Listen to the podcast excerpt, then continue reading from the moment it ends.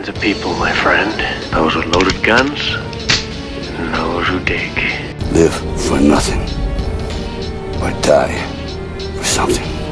Remember, Sally, when I promised to kill you last? That's what made you. You did. I lied.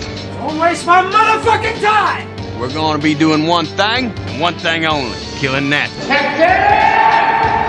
I need your clothes, your boots, and your motorcycle. Hello? Hello? Anybody home? Huh? Think, McFly. Think. I'm sorry, Dave. I'm afraid I can't do that. They're coming to get you, Barbara. What's blood for? If not for shedding? Salut à tous et à toutes et bienvenue dans Podsac, le podcast Sérieusement? Accro. au cinéma. Et nous nous retrouvons aujourd'hui non pas pour un débat, mais pour parler d'un film, pour parler de la sortie du nouveau euh, Spider-Man, donc euh, le second opus euh, de la nouvelle franchise reboot de Spider-Man. Donc Spider-Man 2, The Amazing Spider-Man, le destin d'un héros qui est sorti bah là, maintenant. Voilà. Donc euh, pour parler de tout ça, bah, je suis en compagnie de Jérôme et de Fred. Salut. Et euh, voilà, bonjour, mais, bonjour messieurs, comment allez-vous? Bonjour. Bah, un peu, fa- un Vous peu êtes- très mais ça va. Et oui, parce Pareil, que le, le fi- le film, le film s'est terminé très tardivement, Et effectivement. en 3D.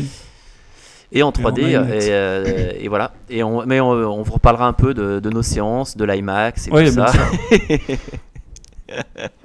et donc voilà, mais avant toute chose, euh, je pense qu'il serait bon de, de reparler, euh, avant de, de parler de ce second opus, de reparler du premier opus euh, que nous avions vu. euh, vous l'aviez vu au cinéma ou pas d'ailleurs le premier, vous? Ouais, malheureusement, oui. Et toi, Jérôme? Oui, oui, aussi euh, au cinéma également. D'accord, alors déjà, premièrement, qu'est-ce que vous aviez pensé du, bah, du premier volet, euh, Jérôme, en quelques mots? Eh ben écoutez, euh, si la nouvelle du reboot ne me branchait pas plus que ça, euh, j'étais pas spécialement enthousiaste à l'idée de voir Sam Raimi quitter la franchise avec ses acteurs. J'ai pas été euh, pour autant totalement déçu par ce reboot euh, que je trouvais ancré dans l'air du temps. Ils avaient voulu revenir sur, la, sur les sources du personnage, hein. ils ont voulu revenir aux origines de Spider-Man, ce qui n'était pas pour me déplaire puisque ça permettait ainsi de, de remettre les choses dans l'ordre.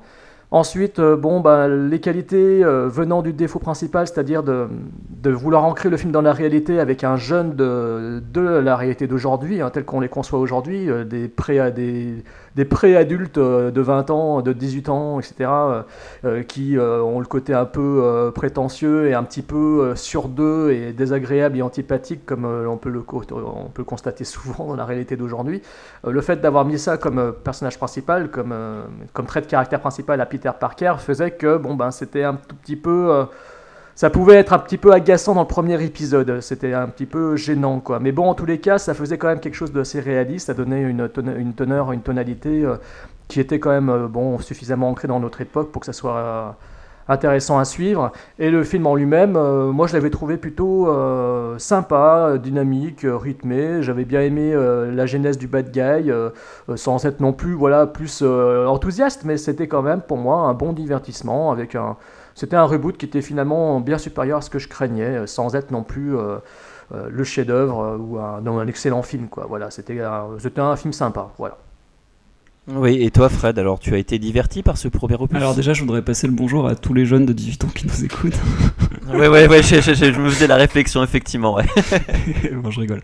Et euh, non, bah moi, euh, avis complètement opposé à celui de Jérôme, euh, je partais du même constat que lui au, au départ. J'étais euh, très déçu et un peu agacé qu'ils reprennent un film aussi rapidement après la fin de la précédente franchise. Tout ça pour une sombre histoire de droit et de film à faire rapidement.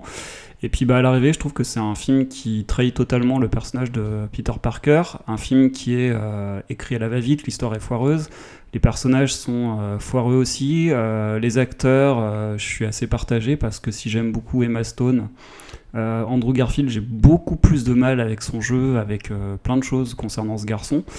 Et son interprétation de, du, du, Spider-Man, euh, pour moi, est pas bonne du tout. Euh, voilà, l'humour dans le film était complètement euh, ridicule. Les scènes d'action plutôt mal branlées. Les effets spéciaux catastrophiques. La fin du film avec le lézard était ignoble visuellement. Voilà, je, suis ressorti assez dégoûté de ce film que je trouve vraiment mauvais et j'avoue que là je suis allé voir le 2 parce que euh, vous vouliez faire un podcast dessus, sinon je comptais pas aller le voir parce que vraiment euh, je trouve ça euh, trop, trop ciblé teenager et, et plutôt mauvais dans l'ensemble dans sa, dans sa conception. Voilà. Et quant à moi, bah, je... alors comme vous deux, c'est vrai que le, le fait qu'il y ait un reboot ne me branchait pas trop et du coup je m'attendais à rien du tout au niveau de ce, au niveau de ce premier opus. Finalement, j'ai euh, alors c'est difficile de dire agréablement surpris parce que j'ai pas non plus euh, vraiment euh, beaucoup aimé le film, mais j'ai trouvé quand même qu'il y avait certaines choses qui étaient intéressantes à l'intérieur, d'autres beaucoup moins. Notamment, moi, je, trouvais que le traitement, le traitement de la romance entre les, entre les deux. était relati- entre les deux protagonistes était relativement intéressant au niveau de sa construction parce qu'il il impliquait beaucoup plus en fait l'héroïne euh, qu'on a l'habitude de le voir en fait dans, euh, dans, ce genre de films. Euh, et je trouvais que c'était relativement juste. Par contre bon il y a pas mal d'autres choses qui m'agaçaient notamment Bon, certains traits d'humour, et encore que c'était pas forcément ce qui, ce qui m'a choqué, quelques effets numériques un peu dégueulasses, mais dans l'ensemble, en fait, on va dire que, bah, je, ouais, comme je m'attendais vraiment à une merde, bah, j'avais trouvé que c'était finalement pas si mal, et je, je trouvais certaines personnes peut-être un peu dures avec, euh, avec ce premier, ce premier volet, euh, que je trouvais quand même relativement correct. Mais c'est vrai, comme le dit Fred, euh, c'est quand même très ciblé teenager. Alors après, à savoir, est-ce que j'étais le, le public ciblé? Je ne pense pas. Ça m'a pas empêché de le trouver correct. Voilà. On va peut-être passer maintenant, bah, du coup, avec ces, ce- ces avis, comme ça vous voyez un petit peu à ce qu'on en a pensé chacun, euh, sur le, le second, et puis on va demander peut-être à Jérôme de nous faire un petit pitch de cette histoire euh, et de voilà de ce qui- ce qu'il en est de ce, ce second film. Peter Parker a grandi, ou pas. Il est toujours avec sa copine Gwen Stacy. Il est toujours en proie à ses grands pouvoirs et donc ses grandes responsabilités de Spider-Man. Et euh, le voilà toujours à batifoler entre les buildings et également en proie à la culpabilité. Pourquoi la culpabilité? Parce que tout simplement, à la fin de The Amazing Spider-Man 1, le capitaine Stacy était mort, voilà, d'entre les griffes du lézard. Il était mort et donc il avait demandé à Peter de ne pas euh, mêler Gwen, sa petite fille chérie, euh, à ses, euh, à ses frasques spidermaniennes. Bon, donc voilà, ce qui fait que le trauma du jeune héros euh, se retrouve concrétisé par des visions. Il voit le capitaine Stacy partout, il le voit aux toilettes, il le voit en train de manger des hot dogs, il le voit en train de bouffer du popcorn au cinéma à côté de lui. Enfin voilà, le capitaine Stacy est partout dans sa tête et ça obsède notre héros qui euh, finalement euh, se retrouve totalement tétanisé et paralysé, le pauvre petit ado. Donc c'est triste pour lui et c'est difficile à gérer, et notamment son histoire d'amour avec la belle Gwen. Mais en parallèle de cela, il y a également des méchants qui sont en train de sortir de l'ombre, des méchants qui viennent du passé, des méchants qui viennent de l'histoire des parents de, Peter Parker, puisque Peter est toujours attaché à essayer de déceler, de découvrir le mystère qui entoure la disparition de ses deux parents.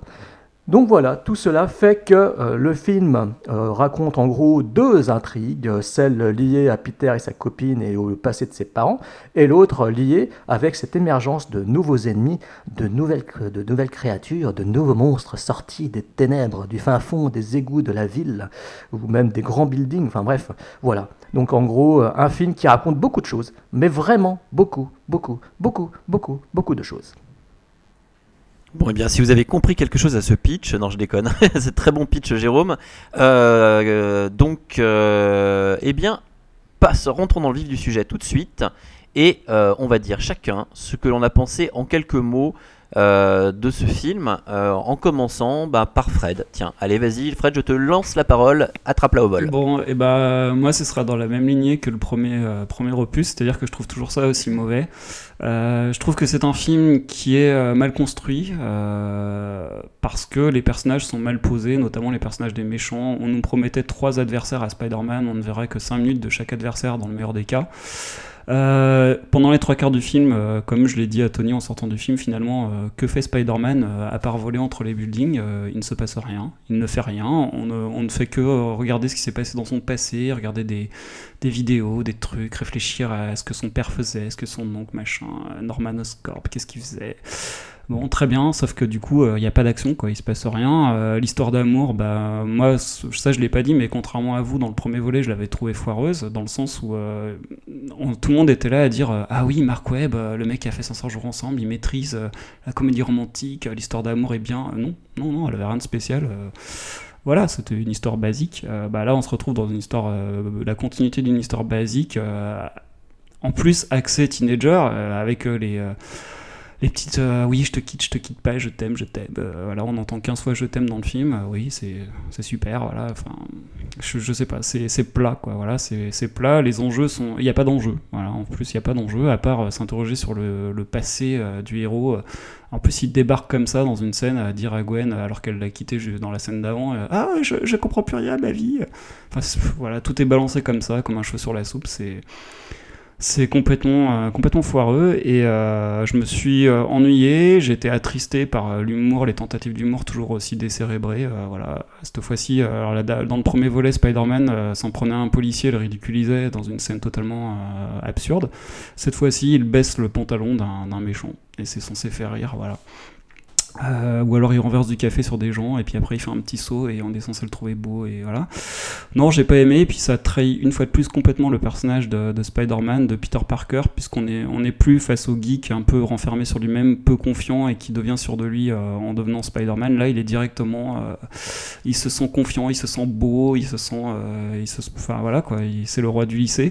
Dans le premier avec son skateboard et là il débarque comme ça à la cérémonie de remise des, des, des diplômes euh, et il embrasse devant tout le monde euh, Gwen Stacy. euh.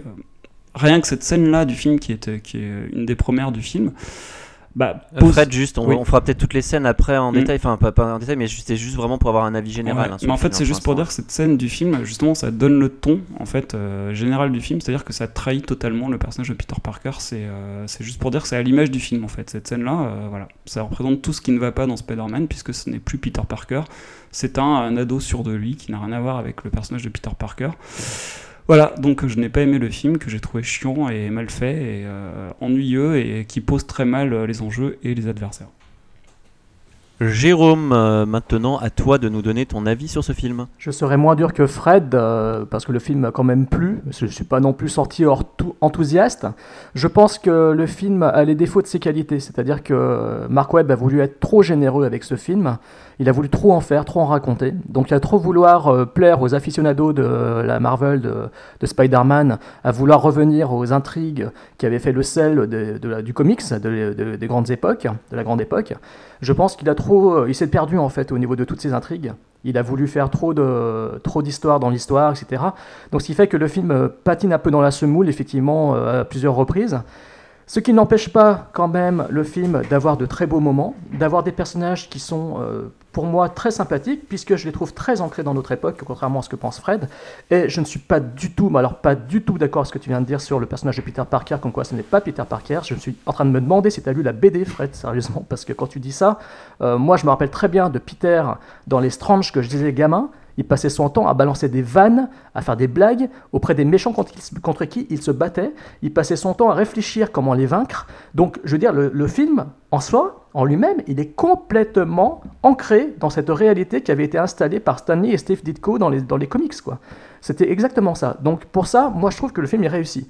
On retrouve le Peter Parker tel qu'il était censé être, un jeune, sûr de lui, arrogant par moments, euh, et qui euh, essaie de se battre pour euh, essaie de trouver des moyens de se battre contre ses adversaires beaucoup plus forts que lui, et qui à chaque fois essaie de drama- dédramatiser les situations alors qu'il est tétanisé de peur. Et dans la BD, c'était pareil. C'était exactement pareil. Je m'en suis relu quelques-uns avant d'aller voir le film pour me remettre un peu dans le bain du personnage, et c'est exactement ça.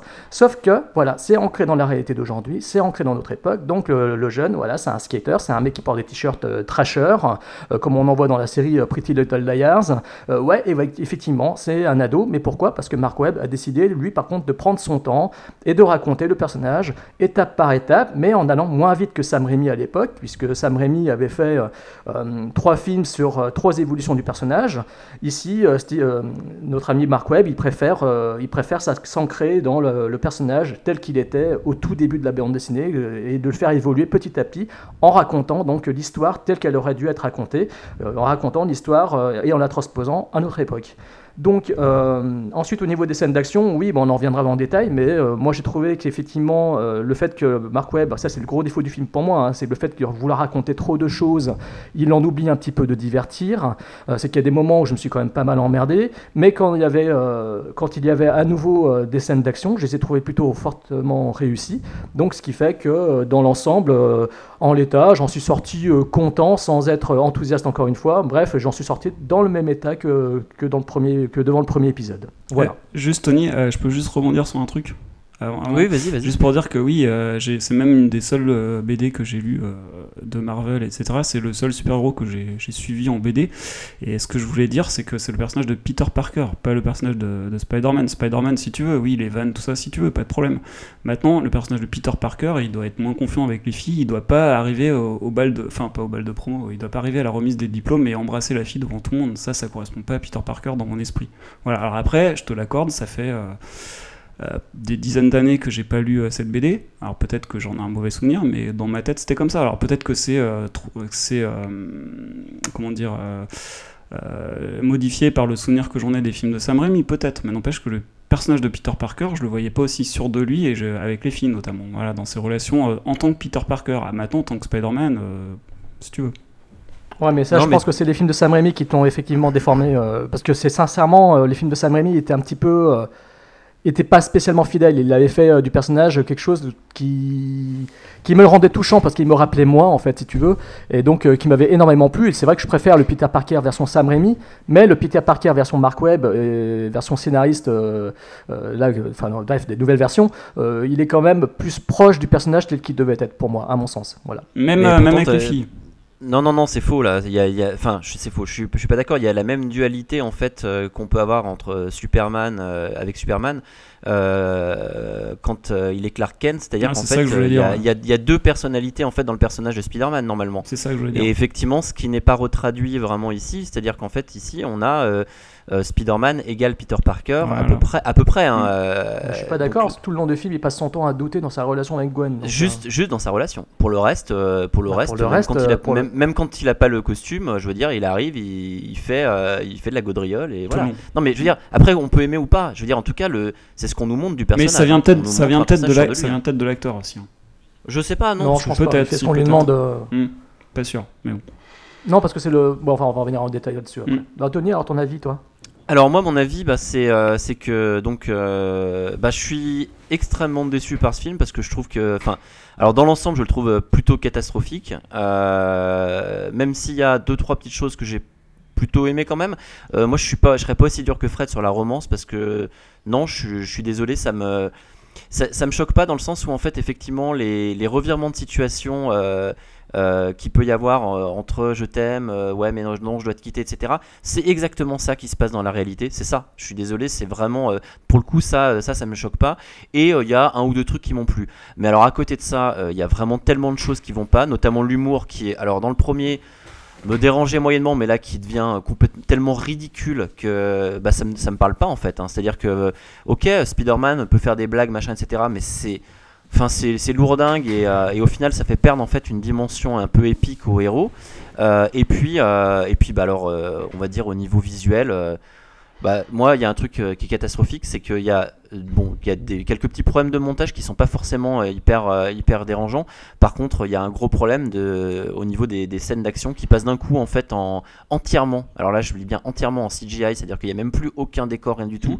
Du coup, on le voit tout de suite à l'écran, Ouais. c'est-à-dire qu'on est dans une scène, on est sur du décor filmé, et puis d'un coup, pof, on a du CGI. Donc en fait, on est dans un film d'animation. Ouais. Euh, c'est ça, c'est ça par exemple pour moi. Notamment avec, vraiment avec Electro, hein, ça se passe. euh, ouais, mais alors pas, non, pas, pas tout le temps avec Electro, mais euh, sur, sur- plutôt sur la fin. Mm. Mais justement, c'est insupportable ça. Ça, c'est ce qui m'a en fait, euh, bah, ce qui m'a gâché le film. euh, même si bon, il y a deux. Et puis après, ça, je trouve que le film en fait, euh, au niveau du découpage, on arrive, on passe d'une scène à une autre, des fois sans transition, de façon abrupte et et je trouve mal amené alors que le premier n'avait pas du tout j'avais pas du tout eu ce sentiment là donc ouais moi je suis ressorti euh, bah ouais enfin j'ai trouvé que le film était mauvais hein, en fait dans l'ensemble voilà Euh, on va parler on va peut-être parler en fait euh, chacun euh, commençons par exemple. Est-ce que Fred, t'as quand même aimé quelque chose dans le film? Attends, attends, attends, attends, faudrait peut-être dire un truc quand Oui. même. Et, euh, on n'a pas pensé à préciser au niveau des spécificités techniques euh, du film.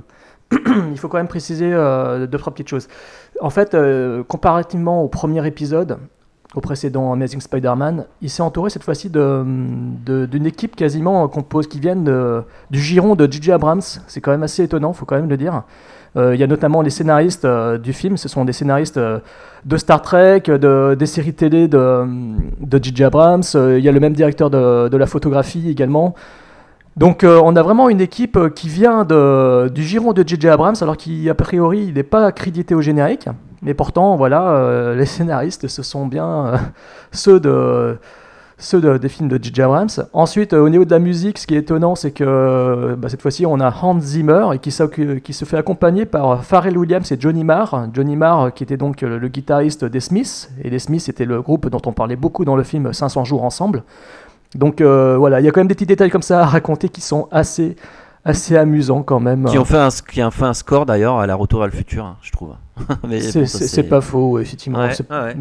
On en reviendra justement. Mais voilà, donc en gros, euh, au niveau de, au niveau de l'écriture, quand même, ce qui, surtout ce qu'il faut noter, c'est que c'est Kurtzman, Orsi, euh, c'est les deux acolytes qu'on voit au générique de plein de productions euh, Abrams, euh, et notamment sur les derniers Star Trek. Donc euh, c'est c'est assez surprenant de les voir euh, à ce générique-là, alors que c'était pas du tout le cas dans le précédent épisode. Voilà. Mm. Ben, Ouais, bon, donc- donc- juste pour dire ça. Non, mais c'est, t'as bien fait de le préciser, Jérôme, effectivement. Et mais du coup, alors, euh, Fred, est-ce qu'il y a quelque chose que t'as aimé dans le film? Hmm, Je cherche, mais non. Parce que pour moi, c'est un. Si, si, il y a quelque chose que t'as aimé, tu me l'as dit hier. De quoi par Emma Stone euh, La tenue d'Emma Stone? Non, non, non, non, non, pas Emma Stone, un autre acteur. Ah oui, oui, oui, euh, oui. Alors oui, mais alors c'est en opposition. Ouais, c'est un acteur que j'aime bien. ouais. Alors, faut que je retrouve le nom. C'est Den. Den, Den Dehan. voilà. C'est l'acteur qui joue euh, Harry et qui jouait dans euh, dans le truc de super-héros là. Euh, assez affreux. Chronicle. Ouais, voilà, putain, c'est affreux. J'oublie toujours les noms quand on fait un podcast, quoi. Donc Chronicle, voilà, j'avais bien aimé cet acteur. Je l'ai vu dans deux trois autres trucs rapidement, et c'est un acteur qui a une gueule, je trouve, et qui, qui a un charisme et qui a vraiment quelque chose, euh, un côté inquiétant. Et euh, ouais, cet acteur, je le trouve vraiment bon dans le rôle. Il, il fait oublier pourtant un, un autre très bon acteur, hein, euh, James Franco, qui, qui incarnait le, le même personnage dans les films de Sam Raimi. Et je trouve que lui il s'en sort vraiment très très bien. Peut-être en opposition euh, à Andrew Garfield qui est vraiment extrêmement mauvais euh, de mon point de vue. Euh, voilà. Après, il y a aussi Emma Stone que j'ai bien aimé. Ouais, c'est le seul point positif, on va dire, mais c'est vraiment l'interprétation parce que même le personnage, je le trouve foireux, quoi, le traitement du personnage et puis sa transformation qui arrive bien trop tard, je, trouve tout ça foireux. En fait, si tu veux, juste pour dire un truc, je sais bien que c'est pas un truc que j'ai aimé, mais pour moi, en fait, j'ai oublié de le dire dans la vie générale, ce film, c'est faire un film de super-héros comme dans les années 90. J'ai l'impression qu'ils ont oublié tout ce qui avait été fait, euh, toute la construction qui a été faite sur les films de super-héros depuis euh, la fin des années 90 jusqu'à aujourd'hui, avec tous les films de la Marvel, tous les. Tous les films d'ici qu'on a eu, on a quand même eu des grands films. Et, euh, et là, j'ai l'impression qu'on oublie tout ça, qu'on, qu'on- qu'ils savent pas faire un film de super-héros et qu'ils refont ce, que, ce qui était mal fait dans les années 90. J'ai l'impression de voir un espèce de Batman et Robin. Pour moi, c'est du même niveau. Voilà, c'est du niveau d'un Batman et Robin. C'est-à-dire que euh, c'est des personnages de super-héros traités comme dans les années 90, comme si on n'avait jamais rien appris sur euh, comment faire un film de super-héros jusque-là.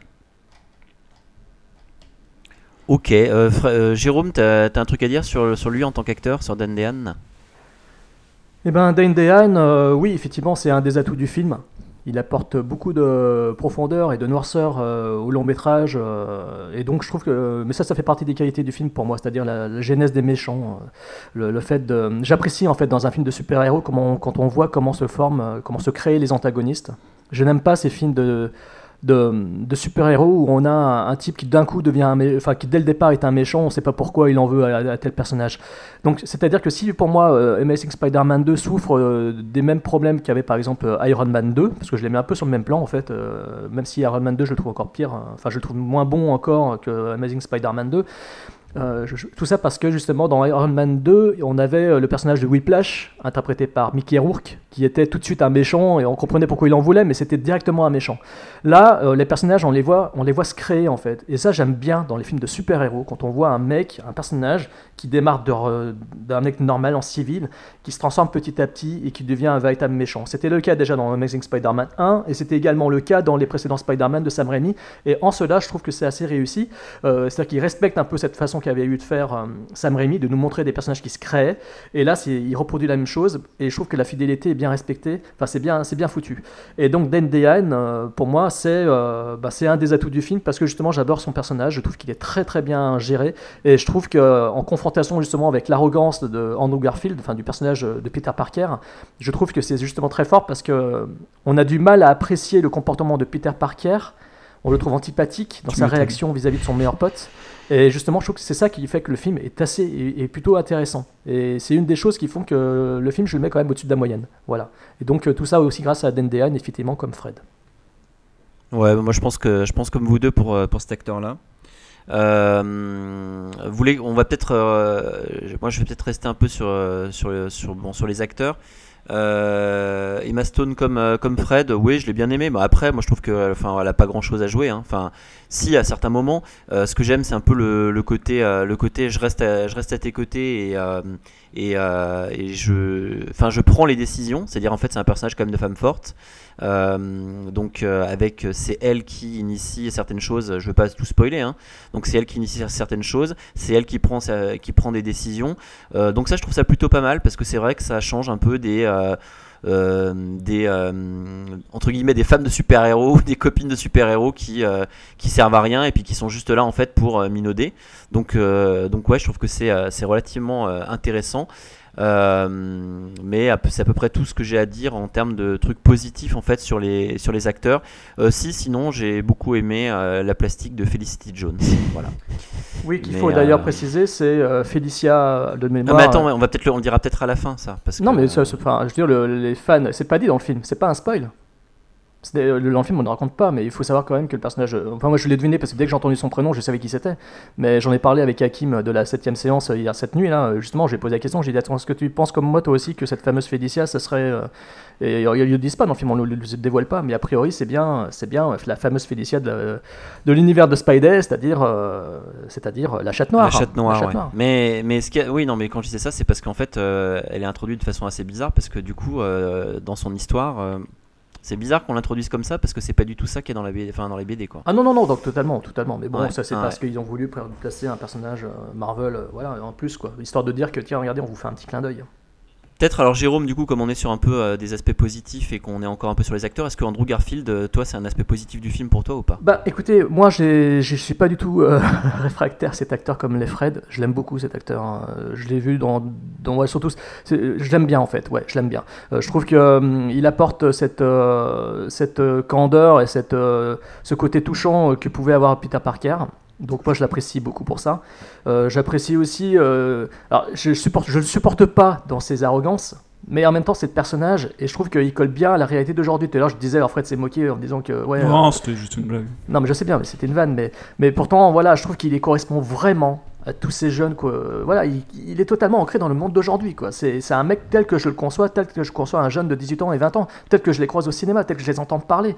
Euh, pour discuter hier soir dans la salle avec des jeunes autour de moi, c'était exactement ça. Ils ont cette attitude. Donc, euh, donc moi, quelque part, ça me choque pas du tout de le voir jouer de cette façon-là parce que je le trouve totalement juste. Euh, donc moi, je l'aime bien. J'aime beaucoup aussi ses interactions avec, avec Gwen Stacy, avec Emma Stone, qui pourtant, elle, n'est pas une actrice que dont, dont je raffole particulièrement. Mais euh, je trouve que leur relation sonne juste. Et comme disait Anthony tout à l'heure, effectivement, c'est une relation amoureuse d'ado telle que je le- telle qu'on les voit aujourd'hui. quoi. C'est je t'aime euh, pendant trois mois, puis après c'est ah non finalement non, et puis maintenant je t'aime à nouveau. Enfin, je veux dire, pour avoir bouffé euh, des séries teenagers comme Gossip Girl ou Pretty Little Liars en ce moment, euh, je me rends compte que c'est totalement ça, quoi. C'est un coup je t'aime, un coup je t'aime plus, un coup je t'aime, je suis, je suis fou amoureux de toi, un coup je suis plus du tout, un coup ah non tu m'énerves, tu, tu, tu- tu- bref voilà, c'est pareil, c'est des chamailleries, c'est, c'est, on est partagé entre l'envie de grandir et le besoin de, de reconnaissance.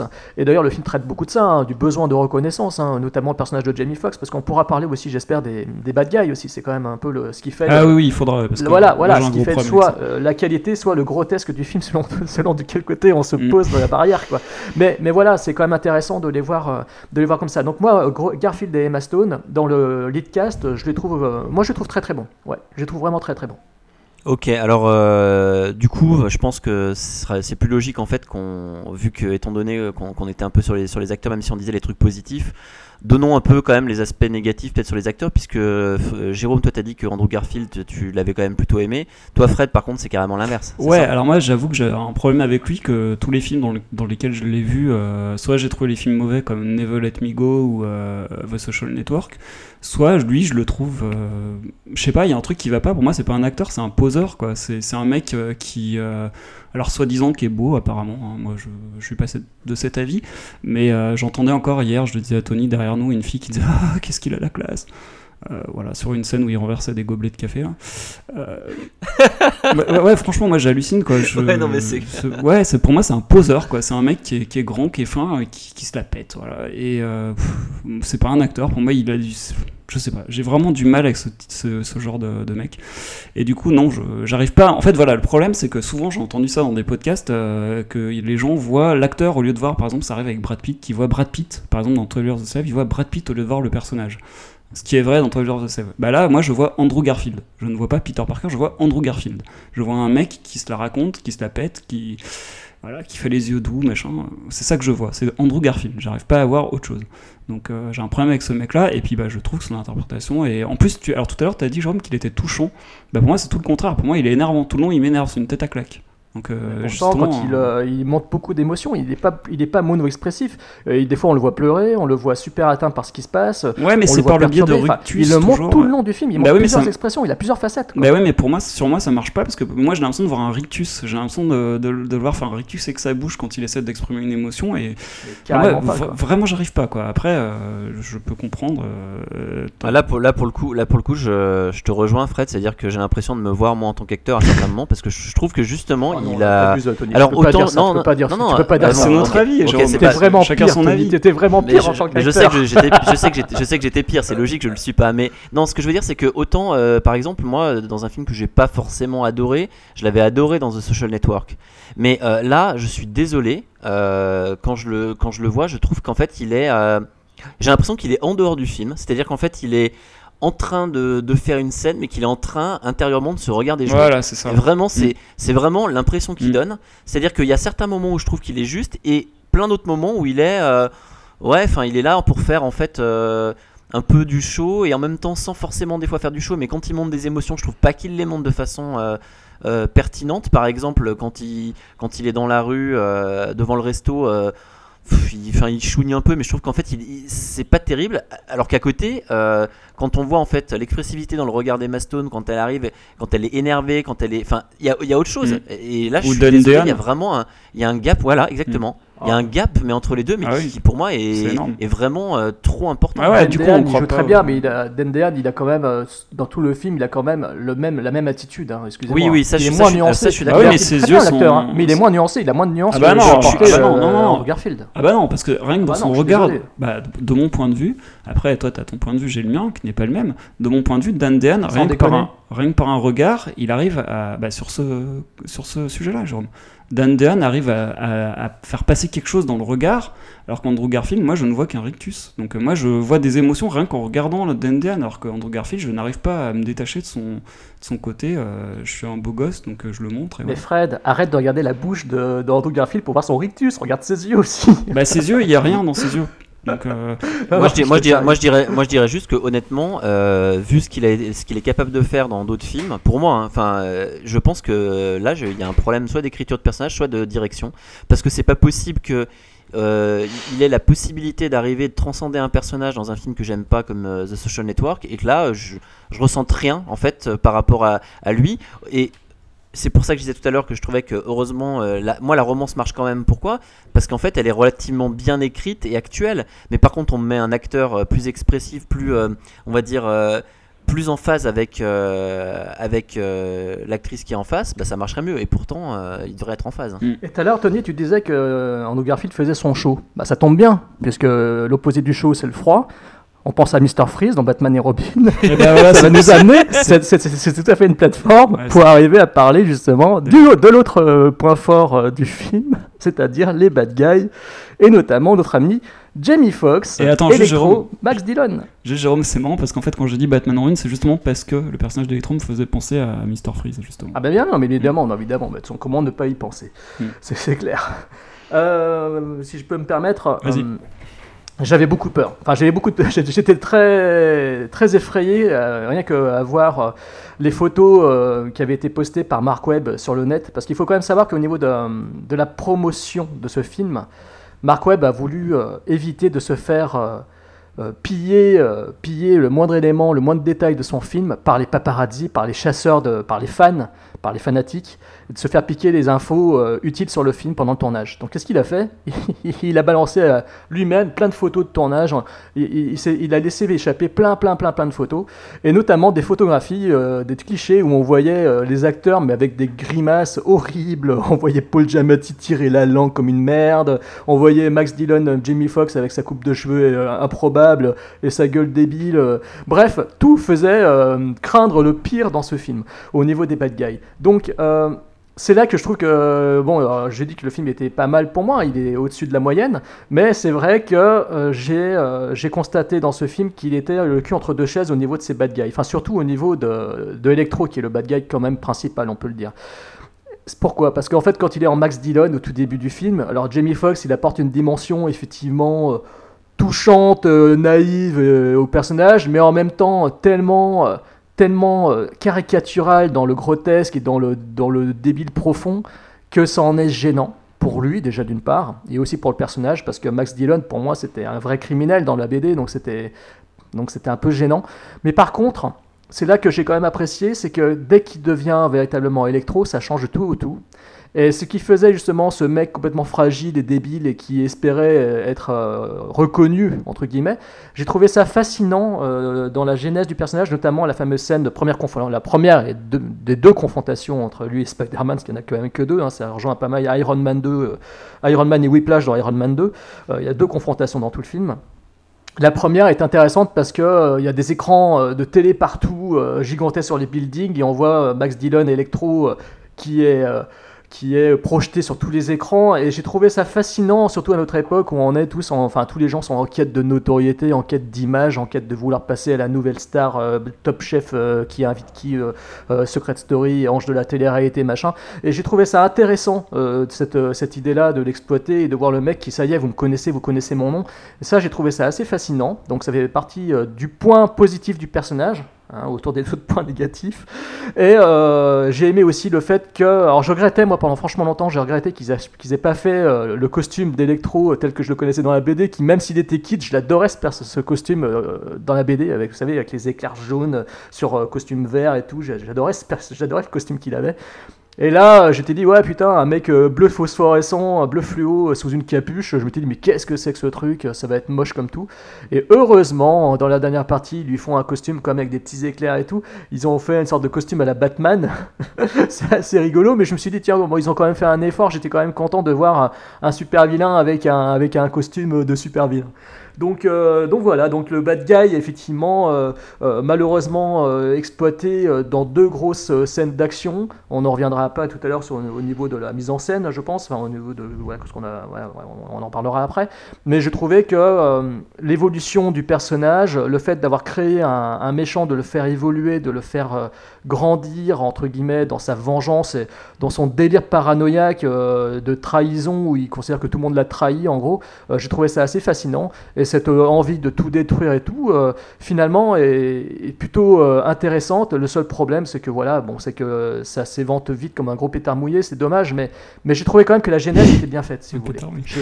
Ouais, un pétard mouillé, ça va bien avec la flotte, ça, mais, mais, mais, mais j'ai trouvé quand même que, vous voyez, le, personnage en lui-même, qui est en plus un acteur que j'aime beaucoup, j'ai trouvé que qu'on voyait bien sa construction psychologique. Et ça, j'ai apprécié. Son côté, il devient complètement taré, c'est une sorte de créature de Frankenstein, vous voyez ce que je veux dire Ça, j'ai apprécié dans le film euh, comment c'était fait. Tout comme j'ai apprécié aussi euh, Dan Dehaene euh, dans sa genèse, dans sa construction du méchant. Hein, voilà, là, on voit bien le personnage qui, qui évolue, qui est fragile au départ, mais qui a toujours un peu ce, ce côté sombre en lui et qui s'exacerbe physiquement, parce que ce côté sombre va se traduire physiquement. C'est comme Dorian Gray, en fait. J'ai un peu le sentiment de voir un Dorian Gray, c'est-à-dire le mec est beau gosse et qui se détériore physiquement et qui devient une créature, euh, voilà, dans la partie finale, le, le- qui n'est plus, d'ailleurs, qui, contredit complètement son, le, côté bouffon vert. Là, je crois que c'est même pas mentionné dans le film. hein, on ne parle pas du bouffon vert, même si, euh, même si générique c'est crédité comme Hobgoblin, enfin Green, euh, Green Goblin, je crois.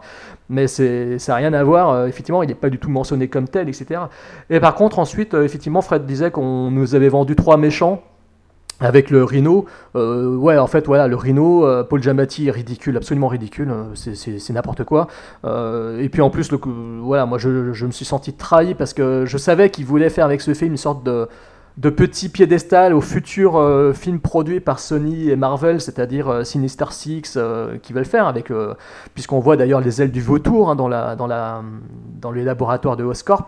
Donc voilà, on devine, on devine qu'ils ont voulu faire une sorte de petit plateau, euh, un petit plat d'argent, euh, voilà, en argent pour euh, mettre les personnages de Sinister Six. Et d'ailleurs, tout le générique final, je sais pas si vous avez fait gaffe, le générique final, les images qu'on voit dans le générique final, c'est des images des, des costumes des Sinister Six. Quoi. On voit les ailes de- du vautour euh, en gros plan, on voit des détails des ailes qui se déploient et tout. Spoiler Ouais, non, ça c'est pas un spoiler, c'est le générique de fin. Enfin, je sais pas. Euh, Non, c'est pas, c'est la fin.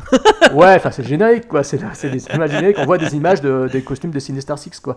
Et donc euh, voilà, c'est. Mais le problème c'est que le Rhino ils l'ont utilisé comme tel, c'est-à-dire qu'il est ridicule, euh, totalement ridicule. Enfin, il caricature à mort. Giamatti est en total roue libre. Pourtant c'est un acteur que j'aime bien, mais là il est en roue libre complète. Il est pas aussi hor- horrible que je le craignais quand même, parce que je le croyais, je craignais qu'on le voit tirer la langue et faire de rouler des yeux. Il le fait un petit peu, mais sans non plus trop forcer le trait heureusement. Mais c'est la limite quand même. C'est vraiment à la limite. Et puis par contre, euh, son, le, design du Rhino, je le trouve catastrophique. C'est, là par contre, je crois que c'est vraiment le truc à ne pas faire. hein. C'était juste, c'est juste horrible. Quoi. Bon, en, Je- même temps, en même temps, dans la BD, Ouais. si vous regardez le Rhino, comment il est dans la BD, euh, le personnage en lui-même est déjà ridicule. C'est un mec avec une corne de rhinocéros sur la tronche, quoi. Faut quand même le dire, quoi. C'est un mec en costume gris avec une tête de, un crâne, avec une corne de rhinocéros, quoi.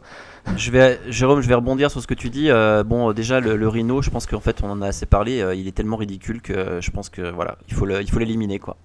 Et en plus, il arrive, il arrive après une scène, après une scène qui aurait très bien pu conclure le film. Euh, voilà, ça n'a, ça n'a aucun intérêt. C'est, c'est le, c'est vrai, c'est une belle connerie.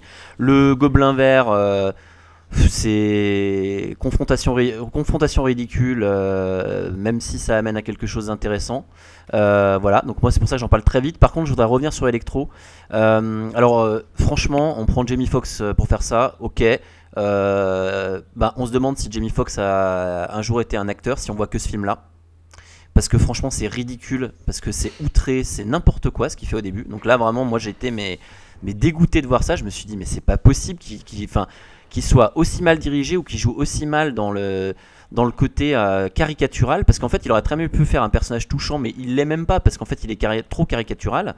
Euh, après, par contre, quand il devient électro, et ben, ça donne lieu à plusieurs scènes. Et dans les deux scènes de confrontation, bah, ça donne euh, lieu à la première scène de confrontation qui, pour moi, est la meilleure scène du film. Enfin, c'est mon, mon avis. hein.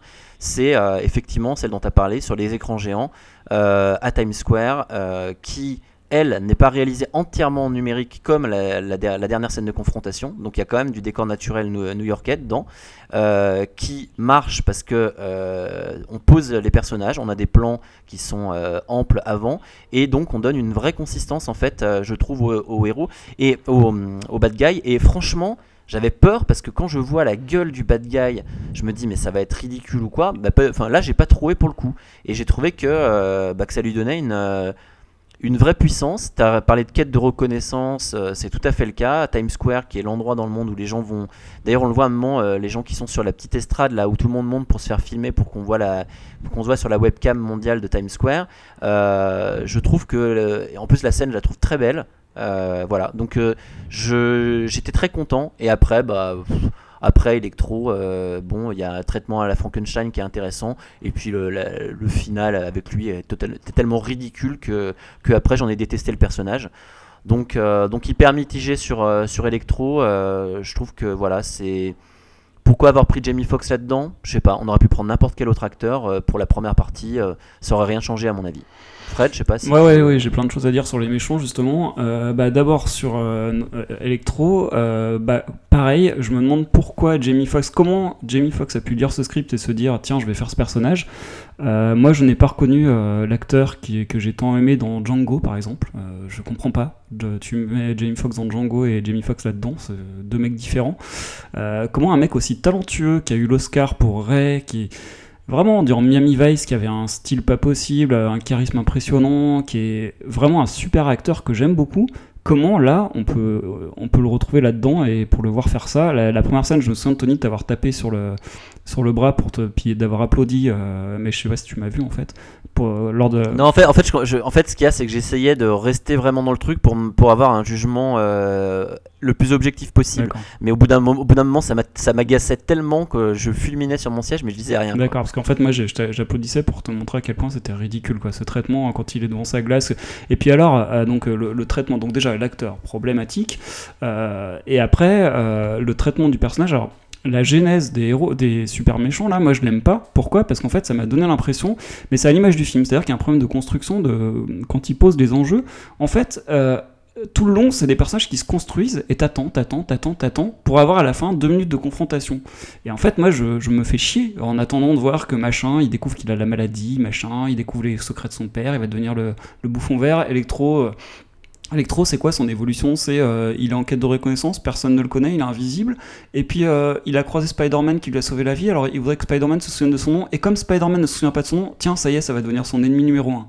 C'est c'est n'importe quoi. Je veux dire, c'est ça l'enjeu du méchant. C'est comme ça qu'il va devoir avoir la haine contre Spider-Man. Et après, il va se retrouver utilisé par quelqu'un d'autre.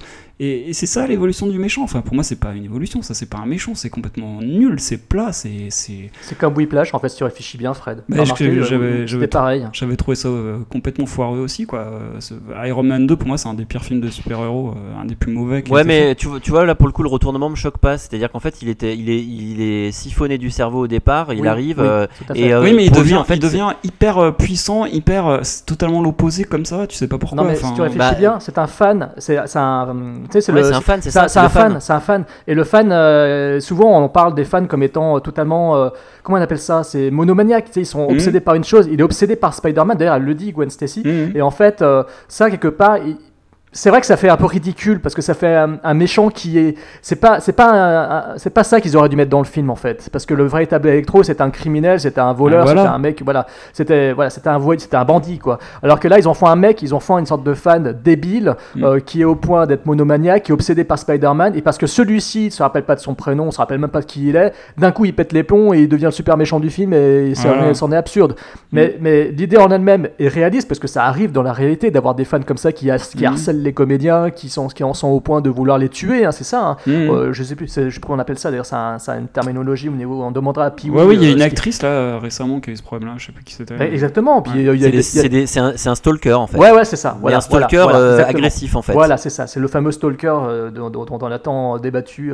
En fait, c'est le, trai- en fait, le traitement qui va pas, c'est pas l'idée, hein, c'est le traitement. Oui, le traitement. puis, et puis alors visuellement, je suis désolé, moi je trouve ça ridicule quoi. Tu disais tout à l'heure que les photos qui avaient été postées par Mark Webb, je me souviens dans la vidéo 3, étaient euh, donnaient l'impression de personnages euh, ridicules et, euh, et caricaturaux, mais pour moi c'est ce qu'on a dans le film. Je suis désolé. Avec sa capuche, le traitement tout en CGI, j'ai trouvé ça nul à chier quoi. Vraiment, j'ai trouvé ça nul, mais nul. Ah, la, première, la première scène, elle est pas Alors non, non, non, CGI, c'est ça qui est Non, intéressant. non, mais je te parle du personnage. Par contre, après, Ah oui. Après, par contre, effectivement, je vous rejoins. Alors, peut-être en y réfléchissant, c'est la seule scène du film que tu me demandais les points positifs, je ne retrouvais pas à part l'acteur d'NDN. là.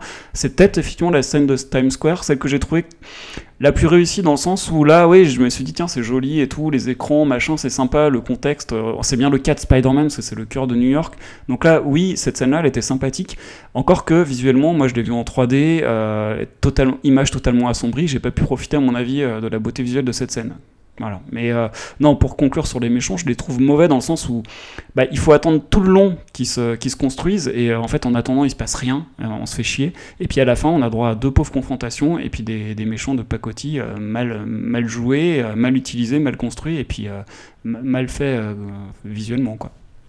En fait, tu vois, Fred, ce que tu dis là sur la narration, sur le fait qu'on attend des plombes et tout, je pense que c'est pour moi aussi, c'est le, le gros défaut du film. Mais ça, je trouve que ça vient du fait que les scénaristes, ils aient trop voulu satisfaire les, les fans euh, addicts de Spider-Man, ou peut-être les lecteurs d'aujourd'hui de Spider-Man, les jeunes lecteurs d'aujourd'hui.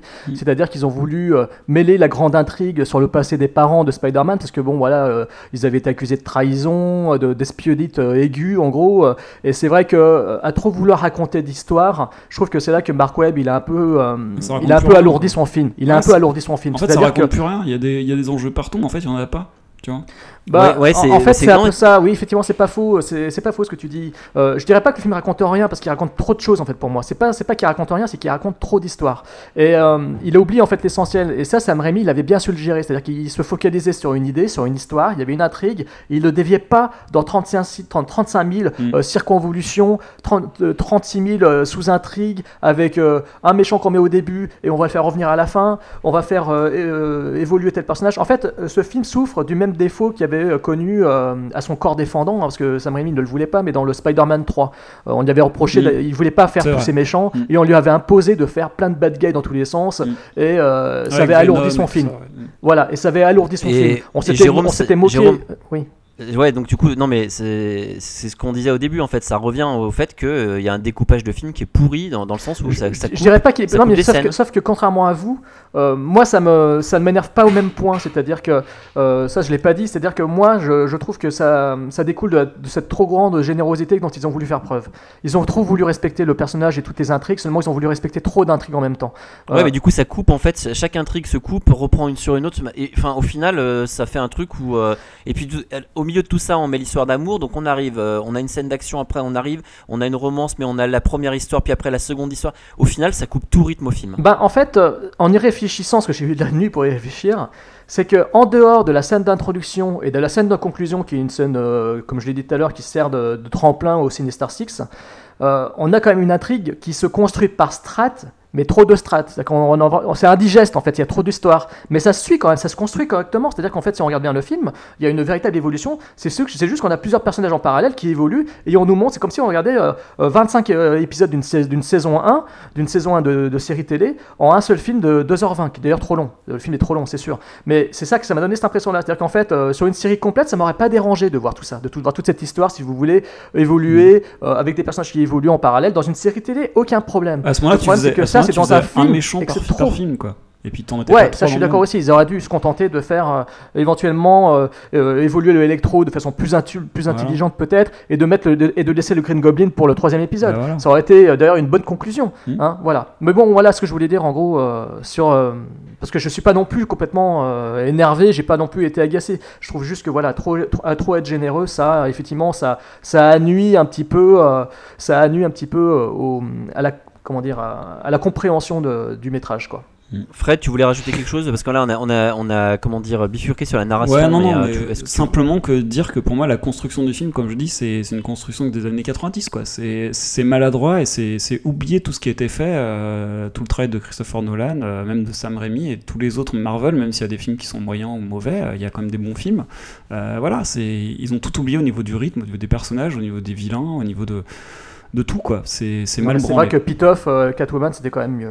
hein. je rigole. non, mais ça Non, je rigole, je rigole. Mais alors, cela dit, Catwoman, oui, c'est très mauvais, mais moi j'arrive à le regarder parce que voilà, j'arrive à J'ai regarder. j'ai l'affiche du film. euh, J'ai l'affiche du film. hein. Parce que, parce que Jérôme, euh, j'aime je ce te, je, film. te, je te rappelle que t'as aimé Electra quand même. Non, non, c'est un nanar. Non, mais Electra, je te rejoins complètement. C'est- c'est raté. hein. Pour moi, c'est au même niveau. Attends, alors pour moi, Electra, c'est en dessous de. Non, c'est au-dessus de Catwoman. Parce que Catwoman, c'est voilà. Electra, c'est au-dessus parce qu'il y a. y a. Voilà, c'est du Il y a popcorn. Jennifer pour- Garner. Il y a Jennifer Garner et puis il y a des méchants dans tous les Et sens. Ça se côté, bat, ça se bat tout le en cuir, donc euh, bon, voilà. Ouais, mais la sauf au que. Halle Berry se bat contre personne, quoi. Elle se bat contre Sharon Stone en métal. Ouais, la mais il y a pas besoin, elle se balade sur son comptoir et tu. Voilà, moi ça me Ouais, suffit. mais, ouais, mais je trouve que Catwoman, il souffre de bad guy. Euh, Ah, mais c'est nul à chier, on est d'accord. Et, et à Electra, et Electra, il y avait euh, des, des méchants un peu folkloriques à la Marvel, quoi. Donc c'était rigolo à regarder. Et puis Non, je l'ai- non, je l'ai- mais, je, ouais. je l'ai revu avec mes neveux et nièces et ils étaient tout contents devant, tu vois. J'avais l'impression de regarder Ouais. un, un épisode de dessin animé de Totally Spy avec eux, c'était pareil, tu vois. Donc, non, euh, non, mais euh, Catwoman, c'est simplement le- pour voir Ali Berry dans cette tenue que c'est intéressant, c'est tout. Après. Et la euh, voir aller chercher son Red Award. euh, Bon, bah, puisqu'on puisqu'on parlait du, du visuel, là, en parlant de Halle Oui. Euh, on va peut-être parler du visuel oui, du parce que film, justement, j'ai- là c'est là que j'ai des trucs à dire, moi aussi. hein. Euh, Positif d'ailleurs. Bah vas-y. Ouais, bah, je, je, je voudrais- bien commencer en fait, parce que. Ouais, euh, C'est pas, c'est pas serez- possible, Tony, c'est pas possible. vous- comme vous serez beaucoup plus long que moi, je pense, là-dessus. Oh non, t'inquiète pas. Donc j'ai déjà, j'ai déjà dit une chose, c'est que j'ai, euh, alors moi j'ai adoré la, la scène de, la, la scène de Times Square. parce Ok, très bien, Tony. que- Donc moi, en fait, ce que j'ai. Et moi, pour ma part, euh, Et, et- et j'ai trouvé ça super sympa. Voilà, comme euh, ça c'est les, en général c'est ce que je dis quoi. J'ai trouvé ça très très bien, c'est super. un avis d'ado. Donc- Allez, c'était sympa. Ça, ça va. Ça c'est de la mono-expression. Tu dis Ouais, tu- tu exactement, qu'une ouais. seule fois.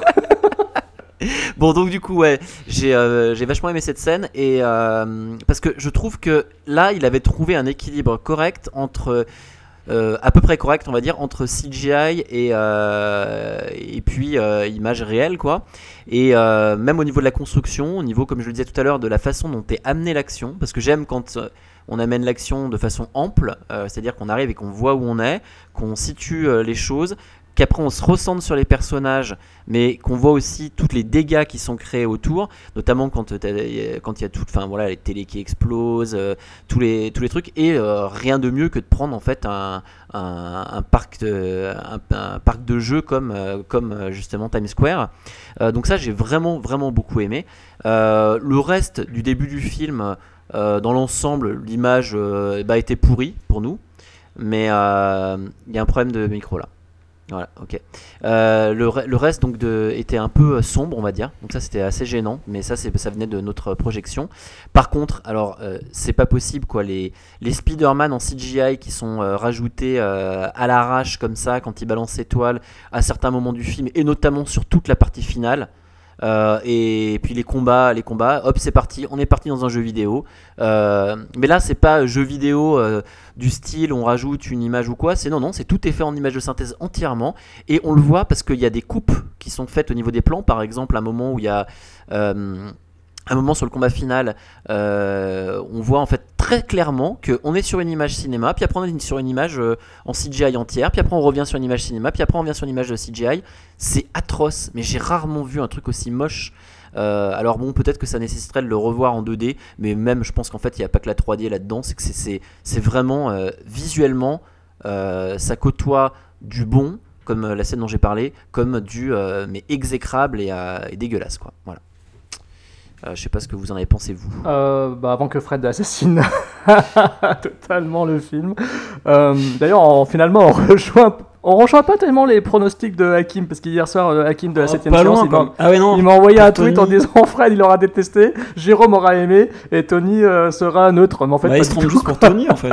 Tony s'est planté, ouais, je crois. ouais. Juste pour Euh, Tony. donc, euh, euh, bon, moi, puis moi aussi, hein, parce que je suis pas non plus sorti. Voilà, je pas... Plus, plus, en fait, Euh, plus on donc, avance euh, dans le podcast et moins tu aimes le film. Donc euh, moi, ça me plaît. Ah non non non non non non, je reste quand même toujours, euh, je reste toujours quand même plus mesuré par rapport à votre haine euh, envers ce film quoi. Vous êtes raciste, vous détestez tout ce qui est rapport avec Mark Webb et Andrew Garfield. Ouais. Oh méchant comme vous êtes. Non non, moi, moi j'aime bien. Ah non, 10 non, non, non, moi. Non, je euh, blague, je attends, blague, attends, je parce que blague, moi, euh, Mark Webb, il a quand même euh, fait tourner Chloé Grace Moretz. Que j'aime Non mais je blague. euh, Tu vois, je- Il l'a fait tourner? Il l'a fait tourner euh, Il continue à la faire tourner? euh, bon, on va- faire comme ça si dérape, rien entendu. ça dérape. Déjà qu'on parlait de Stalker tout à l'heure, vous commencez à me faire peur les mecs. Euh, donc, on va pas Chloé, revenir si sur tu cette- nous écoutes, On va euh, pas revenir sur le mythe du stalker. Euh, donc- Donc ouais, alors le film visuellement, euh, moi je le trouve... alors, déjà je l'ai vu en 2D. hein. Je l'ai vu en 2D, je suis bien content. Ah putain, t'as de la chance. Ouais, parce qu'en fait, hier, quand je suis allé prendre ma place, euh, j'avais le choix entre deux séances. Donc, les séances en 3D, c'était à 19h, séance 2D, c'était de 21h. Et euh, les gens qui me, connaissent maintenant au ciné, ils me font Ah non, mais attends, euh, Jérôme, tu vas pas le voir en 2D. Hein. Tu vas pas voir en 3D, hein, ça sert à rien. Je pense qu'avec le film, là, les gens vont comprendre que ça sert strictement à rien. Ils m'ont carrément dit ça, quoi. Ils m'ont carrément dit Les gens vont comprendre que la 3D ne sert à rien. Donc, j'ai dit Ouais, non, mais de toute façon, je comptais le voir en 2D. Donc, donc voilà, j'ai bien fait. Alors, visuellement parlant, je trouve que le film euh, souffre effectivement de la volonté, bah, un peu la même chose qu'avec euh, euh, le traitement de la veuve noire dans le, dernier Captain America. C'est-à-dire qu'à trop vouloir euh, déjà rendre ces personnages tels sont dans la BD et permettre à leurs acrobaties de, se mêler au mythe du personnage, c'est-à-dire que de faire de, Spider-Man une véritable araignée qui est, qui est comme une sorte d'être humain, mais comme s'il était composé de huit pattes, on va dire, euh, de le fluidifier dans ses mouvements, de rendre quelque chose de totalement euh, agile à un point que ça n'est plus normal du tout, euh, ça donne effectivement ce côté euh, jeu vidéo, euh, trop jeu vidéo. Voilà. Donc là, je rejoins, entièrement Anthony. C'est vrai que ça faisait vraiment cette impression-là tout le long des grosses scènes d'action et notamment la partie finale. Je suis entièrement d'accord là-dessus. Ensuite, euh, au niveau euh, de la mise en scène en elle-même en général, c'est-à-dire que je trouve qu'il fait du bon job, c'est-à-dire qu'il sait cadrer. Alors tout ce qui est euh, toutes les scènes hors action, euh, c'est très bien fait.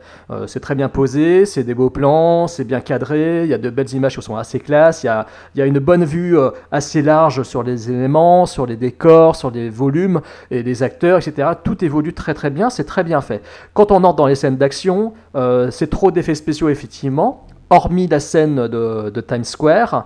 Euh, mais ensuite, effectivement, ça va trop euh, dans le CGI et c'est même si euh, il y a encore, il va plus loin dans, la, dans, le, dans les acrobaties aériennes de Spider-Man que ne le faisait déjà Sam Raimi, parce que Sam Raimi était connu pour sa mise en scène complètement barrée à l'époque des Evil Dead.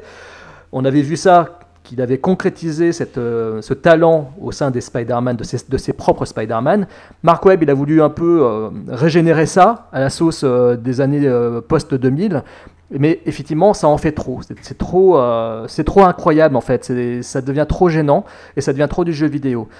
Par contre, moi j'ai bien aimé alors je ne sais pas comment ça rend en 3D, mais je me suis douté que c'était certainement intéressant à voir pour ces trois passages-là, et je pense que vous devinez de quel il, s'agit. Euh, c'est ces trois passages, dont le dernier qui est le plus important, qui sont en, euh, en stand-by, je ne sais pas comment dire, en pause. L'image est en pause, et d'un coup la caméra se balade Ah dans ouais, les éléments, ouais, les personnages ouais. et tout. J'ai trouvé cette idée-là très intéressante. Parce qu'en fait, elle met en pause le film et enfin ça se calme. On est là, on dit putain, ça se calme enfin. Et là, on comprend ce qui se passe. On voit un peu les interactions, les mouvements avec un personnage. Alors c'est vrai que ça fait très jeu vidéo, mais j'ai trouvé l'idée assez sympa quand même. Non, le, trouvé- der- le, le- le dernier pour le coup est. Ah bah, le der- Moi j'ai trouvé, j'ai trouvé magnifique. Le dernier, en- voilà, bah, en je trouve que le 3D. dernier, le dernier pour ouais, moi c'est le meilleur plan du film. Les autres c'était très sympa parce qu'on vous comprenait ce qu'ils devaient faire pour essayer de bah, la scène de Stein Square avec euh, au risque d'électrocuter tous, tous les gens. Euh, J'ai compris, euh, on, on comprend ce qu'ils essaient de faire pour sauver un tel et un tel et un tel. On comprend ce qui se passe au niveau de cette euh, mise en pause de l'action où tout d'un coup le monde s'arrête et c'est Spider-Man qui évolue dans ce monde qui s'est mis en pause. Et, à la fin ça prend toute son ampleur. On en reviendra après dans la partie, euh, on spoilera. euh, donc là, je pense que le public fera qu'il, le auditeur fera qu'ils arrêtent. Mais c'est vrai que la fin euh, qui rejoint en plus la bande dessinée. euh, hein, euh, c'est très très réussi à ce niveau-là. Je trouve que le, le- plan, l'idée, cette fatalité est vraiment très belle, quoi. Et c'est bien rendu pour ça. Donc euh, voilà, je, en gros, je te rejoins en partie, Tony. euh, et euh, je trouve que quand même, malgré tout, au sein de ça, il y a, y a des petits moments où il a fait preuve d'un peu d'intelligence et et ça rend très très bien. Voilà. Et toi, Fred, du coup Bah, moi, c- je vais plutôt rejoindre Tony dans le sens où, euh, alors, je- vous me faites penser là en, en vous écoutant, je, je suis en train de réagir que j'ai aimé le visuel de- des bureaux dans lesquels travaillent euh, Harry et euh, Gwen. Je Ah oui, oui, voilà, oui, je trouve oui, que là, il y a des très belles scènes dans les ascenseurs et tout. Il y a des, des très beaux jeux de lumière. Bon, on n'est pas au niveau de Skyfall et de Roger Dickens, hein, mais, mais quand même, il y a des, une belle mise en scène, un beau cadrage, des beaux décors. tout ça est bien utilisé. Après, il y a un curieux mélange de CGI qui est qui sont ouais euh, trop euh, trop prégnants dans, dans, le visuel quoi quand on, on voit que ça par moment.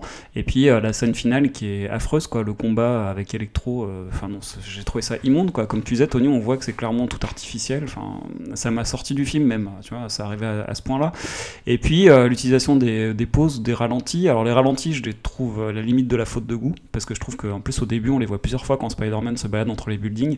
Ça j'ai pas aimé je trouve ça moche. Après Au niveau des, pauses, oui, bon, à la rigueur, euh, quand, on- voit ce qu'avait fait Brian Singer dans X-Men, euh, je crois que c'était dans le, volume 2, euh, il y avait une très belle scène où le temps était figé et puis les mutants évolué à l'intérieur. Ça, c'était beau. Là, euh, oui, c'est sympathique, mais c'est un peu lourd, quoi. Quand on voit qu'il empêche les gens de toucher la rambarde, bah oui, mais on avait compris que c'était ça qu'il fallait empêcher. Enfin, c'est lourd, quoi. Enfin, moi, non, j'ai pas. C'est bien, c'est bien fait. Le rendu visuel est peut-être sympa, mais c'est lourdingue dans le traitement. Je trouve que l'idée. Est- non, moi, moi je trouve que c'est sur le dernier qui est vraiment euh, important et bien en fait. C'est quoi le dernier? Je me souviens plus. Le dernier c'est avec la, la toile. euh, Ah, avec. euh, ouais, d'accord. Voilà. ouais. Ouais, ouais, voilà. Voilà. Enfin. Oui, on en parlera tout à l'heure, effectivement. Euh, voilà, et puis après, bah, globalement, moi je trouve que Mark Webb, euh, il n'est pas vraiment à sa place quoi, dans, ce genre de film. Quoi. Mais ça, ça revient au débat euh, qu'on a depuis toujours. Pourquoi prendre tel ou tel réalisateur qui n'a rien à voir dans cet univers? Est-ce que c'est pour qu'il se conforme aux volontés du studio, pour respecter le cahier des charges et en faire un peu un yes man? Moi je pense que c'est ça. hein. Et du coup, moi j'ai l'impression ouais, de voir. pour moi, c'est un truc un peu fade. Quoi. La réalisation, y a, elle est sans relief pour moi. Voilà. Euh, Est-ce que vous voulez, euh, vous voyez d'autres choses? Est-ce que vous voulez parler un peu, peut-être un peu de la musique? Et puis euh, je sais pas s'il y a d'autres d'autres points que vous voulez aborder. Ouais, juste Euh, moi, moi, pour conclure, après ce sera bon pour moi, juste pour la, la musique, euh, je trouvais que c'était un peu rétro, bon, sympatoche, mais ça m'a pas marqué non plus parce que le thème n'est pas très original. Et puis par contre, petite faute de goût, mais je crois que ça a été déjà dans le premier, la, la sonnerie de téléphone avec la musique Spider-Man. C'est ridicule, ça c'est ridicule, Ouais. ouais, effectivement, je suis d'accord. Et ben, la musique que je disais au début, en fait, moi, elle me fait penser un peu à Retour vers le futur. hein, et quand tu dis que c'est un peu rétro, c'est ça. J'avais l'impression d'entendre le score de Retour vers le futur, ou en tout cas des scores de ces années-là. Euh, mais mais bon, dans l'ensemble, j'ai rien, ouais, rien trouvé de, de choquant. Il n'y avait pas trop de bon. Euh, de trucs comme ça. Mais dans l'ensemble, euh, ouais, dans l'ensemble, euh, rien à noter de spécifique, de positif ou de négatif sur la musique. Je trouve que elle s'intègre pas trop mal, mais elle est pas exceptionnelle, quoi. Euh, donc du coup, euh, la partie avec spoiler. Oui, parce que l'émission elle est sans spoiler et avec spoiler. Donc du coup. Oui, voilà, on- c'est un concept que nous avons inventé, Original. bien original. Donc on va mettre le signal sonore, hein, qui est Donc, fait, euh, voilà, euh, on mettra en direct. hein. C'est pas du tout fait en post-production.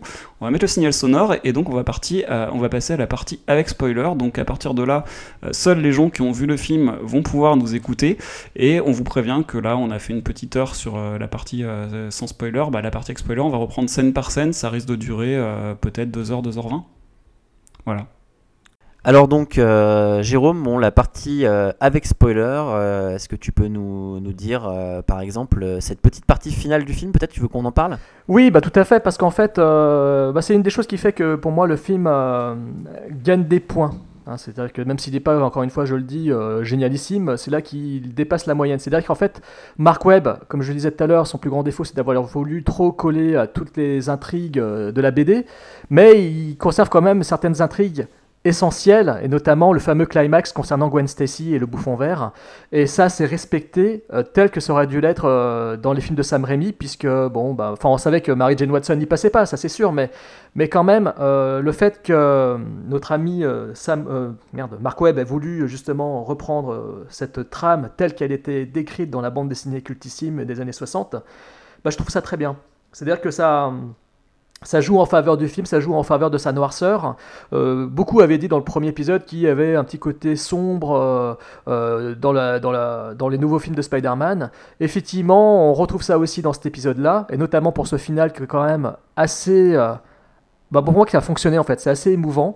Euh, C'est-à-dire que euh, on a ce fameux climax qui était euh, une des scènes choc, aussi choquantes peut-être que pour l'époque, je pense que l'avait été la mort de Superman, par exemple dans la BD face à Doomsday. Je pense que là, la mort de Gwen Stacy, ça a marqué les lecteurs de, de Spider-Man. Donc le film reproduit cette séquence-là. Euh, et c'est justement aussi c'est très réussi visuellement. C'est une des plus belles scènes du film. Je trouve c'est peut-être même avec la scène de Times Square, c'est peut-être euh, la plus belle scène du film. Euh, avec cette euh, main tendue en toile. J'ai trouvé l'image, l'idée avec le ralenti. Avec euh, cette, euh, ce suspense, euh, ce autant suspend ton vol, euh, cette, ce jet de toile, ou appelez, ça comme vous voulez, parce que c'est vrai que ça fait un peu, je t'envoie, je t'envoie du liquide séminal sur la gueule. c'est c'est un peu trash, mais, mais ça, ça a donné un peu cette impression-là, une goutte qui descend, attaque, et avec qui se transforme tout d'un coup une sorte de, de main de main tendue, j'ai trouvé ça, j'ai trouvé ça vraiment très beau quoi. Après le, peut-être que le défaut quand même, c'est que ça arrive, ça arrive un peu comme un cheveu sur la soupe. Ça fait un peu une scène qu'il a voulu euh, coller euh, au fameux, euh, au mythe de Spider-Man, qu'il a voulu coller au film. Et ça, même si elle est réussie visuellement, même si elle est très forte, et même si elle est quand même bien amenée, le problème c'est que le bouffon vert, il arrive très très vite comme un bouffon vert quoi en fait. C'est-à-dire que comme disait Fred tout à l'heure, le personnage de d'Endeal qui même s'il est fascinant, sa transformation est très rapide et que très rapidement on le voit débarquer en bouffon quoi. Et il fait très rapidement le rapport entre Peter, et Gwen, etc. et Spider-Man. Et ça, ça m'a un tout petit peu fait quand même. Ça m'a fait euh, ça faisait un peu genre, il faut qu'on mette cette fameuse scène de euh, la fameuse mort de Gwen Stacy, il faut qu'on l'insère dans le film. Et ils le font de façon trop précipitée à mon goût. Mais bon voilà, le métrage était trop long déjà, donc euh, c'est là que voilà, c'est là que comme je disais, à trop vouloir en faire, c'est ça patine un petit peu dans la semoule et ça se ressent ici. Mais dans l'état, la scène en elle-même, si on la sort du contexte du film, si on la sort du film, je trouve que euh, visuellement, euh, visuellement, elle est juste euh, magnifique. J'ai vraiment adoré cette image. c'est vraiment très très beau, comme c'est fait avec les rouages, etc. Enfin, on va pas, je vais pas, voilà. je vais m'arrêter là. Ouais, mais voilà, vous avez compris. D'aut- D'autant d'autant plus que dans la scène, j'ai trouvé enfin, bien parce qu'on on a quand même euh, l'impact, c'est-à-dire qu'en fait, on entend le bruit euh, de la chute du corps, euh, mais on a quand même le. On se pose quand même la question parce qu'en fait, il y a la toile qui la maintient euh, légèrement au-dessus du sol. Et, euh, donc, euh, voilà, je me suis dit, mais elle est morte, elle est. Enfin, vraiment, là, pour le coup, effectivement, je me suis dit, non, bah non, elle va s'en sortir. Mais en fait, non. Et je m'y attendais pas. Voilà. Donc, j'ai trouvé que ça, ça fonctionnait. Et puis, bah, il y a quand même ouais, une certaine émotion au niveau de la fin de la scène. Donc, ça m'a pas déplu. Mais justement, ça aurait dû se terminer là. Oui, ça aurait dû se terminer là.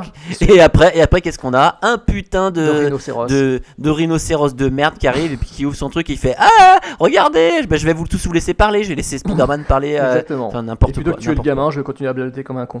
Non, mais par Et- contre, ce qui est intéressant, c'est qu'effectivement, tu as raison de dire que ça aurait dû s'arrêter là. Surtout qu'après, ils nous montrent le personnage qui évolue dans le temps. L'idée l'idée était belle, ils auraient dû euh, arrêter là plutôt que nous faire ce rajout. Mais ce rajout, euh, voilà, il aurait dû. À la rigueur, ce rajout, vous savez quoi? Ils auraient dû le faire, euh, ils auraient dû faire une scène supplémentaire à la fin du film, à la fin du générique, comme ils font maintenant dans tous les Marvel. Ils auraient dû faire ça.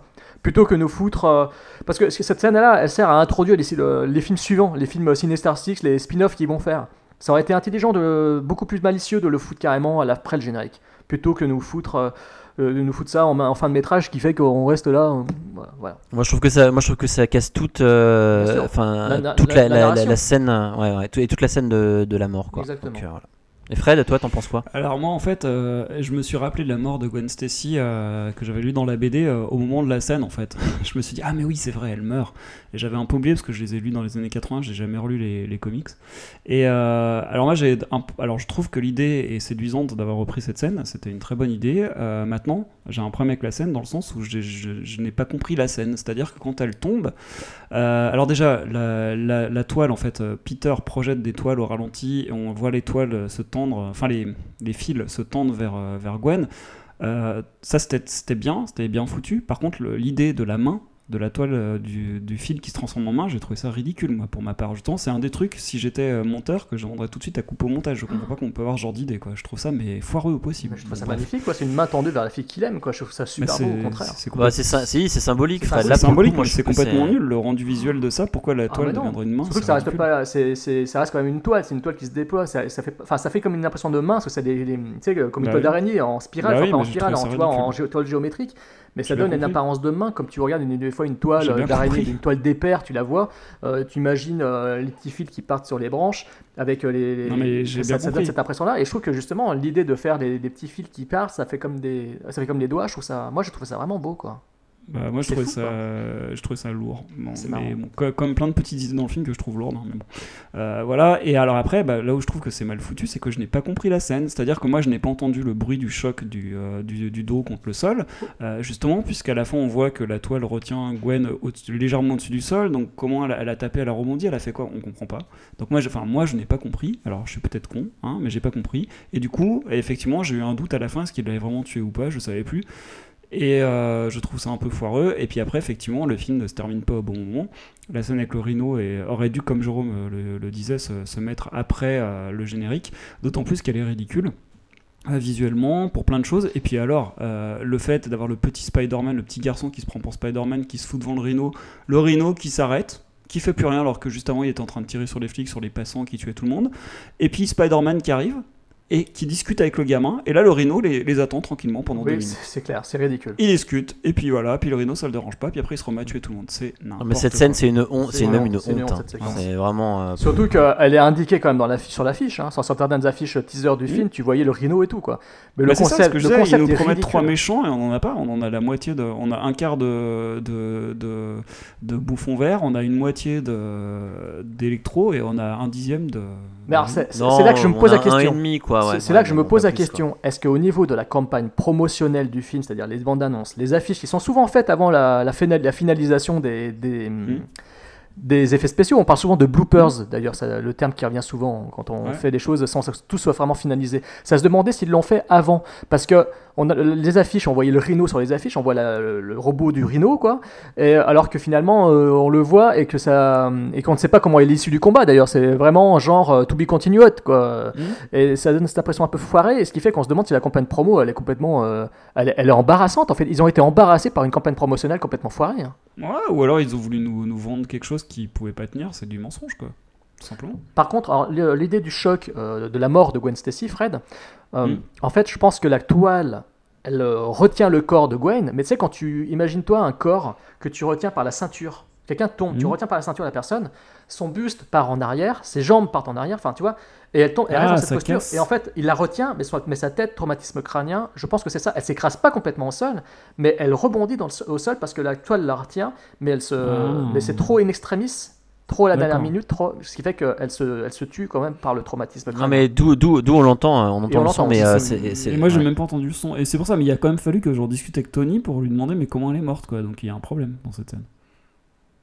Bah, pour moi, non. Moi, pour pour moi, je c'est trouve pas. hein. Je trouve passé, que hein. justement, elle est, en fait, elle a été faite vraiment de façon à ce que y ait les indications pour dire que potentiellement elle pouvait être morte, mais la mettre au-dessus du sol pour que potentiellement tu puisses te poser la question. puis- je trouve que c'est, c'est pour le coup, pour le coup, c'est plus intelligent de l'avoir fait comme ça plutôt que de l'avoir soit écrasée au sol, soit de n'avoir aucune indication et, Et euh, donc plus, après Peter, te dire comment doutes. elle est morte? Puis- Non, je- ouais. Peter, il a le doute. C'est-à-dire quand il descend et tout, il sait pas. Ah oui, il, il pense, il l'avoir sauvé, donc il descend, il tombe au sol, il croit qu'elle, il espère qu'elle est encore en vie. Enfin, tu vois, il, il est dans le doute comme le spectateur. Et en fait, finalement, non, quoi.